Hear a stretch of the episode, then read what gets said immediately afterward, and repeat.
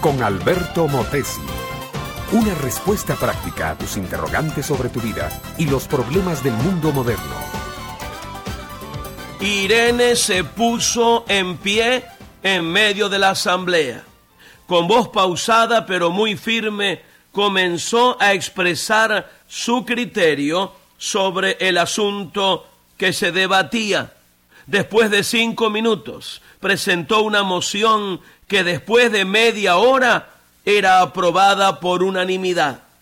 Un par de años después, esa misma mujer de origen guatemalteco, pequeña de estatura, con la típica complexión indómita del indígena mesoamericano, era nombrada alcalde de una ciudad en los suburbios de Los Ángeles. Pero Irene no siempre fue una gran líder.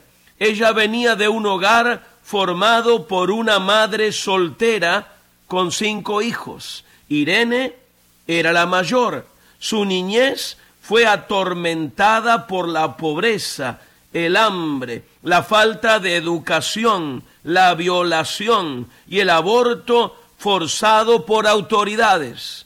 No fue nada extraño ver a la joven y sufrida Irene vender su cuerpo en la ciudad de Guatemala. Un día las autoridades comenzaron a asediarla porque la consideraban una aliada con el extinto movimiento guerrillero. Pero estos, los guerrilleros, también la acusaban de alianza con el ejército, algo así como una pequeña matajari a lo latino. Irene huyó hacia los Estados Unidos. En ese país hizo de todo.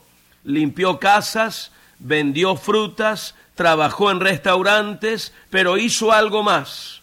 Aprendió el idioma español, porque su lengua natal era una lengua indígena, y también aprendió el inglés. Fue a la escuela, fue al colegio, fue a la universidad, se graduó con un título en ciencias políticas.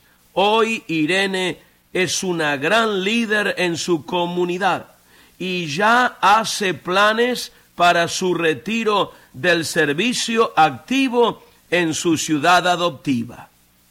Mi amiga, mi amigo, en el momento que paras de aprender, también dejas de dirigir.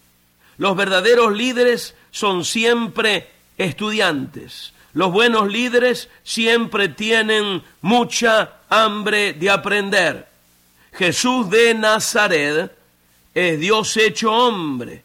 Él vino a la tierra como un ser humano auténtico, limitado como cualquier hombre, y él tuvo que aprender como los demás. Pero hay algo que Jesús tuvo que aprender, y porque lo aprendió bien, logró lo que nadie ha logrado jamás Jesús aprendió a obedecer y hacer la voluntad de su Padre Celestial. Esa voluntad implicaba morir en una cruz y derramar su sangre para pagar por los pecados de toda la humanidad. Mi amiga, mi amigo, tu deuda con Dios ha sido pagada por Jesucristo. Él te llama para que te conviertas en un discípulo suyo y comiences una carrera de aprendizaje para que seas un líder de su movimiento de amor, fe y esperanza. Entrégale tu vida. Ese fue el secreto de Irene. Ella es una cristiana íntegra. Tú también lo puedes ser y convertirte en un triunfador. Este fue Un Momento con Alberto Motesi. Escúchanos nuevamente por esta misma emisora. Educación que transforma. ¿Te quieres preparar mejor?